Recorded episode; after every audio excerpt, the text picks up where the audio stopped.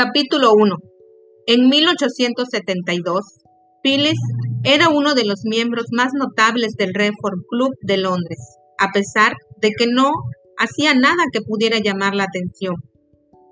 era inglés, pero quizás no había nacido en Londres. Jamás se le había visto en la bolsa ni en el banco. No figuraba en ningún comité de administración. No era ni industrial, ni comerciante, ni mercader, ni agricultor. En fin, no pertenecía a ninguna de las numerosas sociedades de Inglaterra.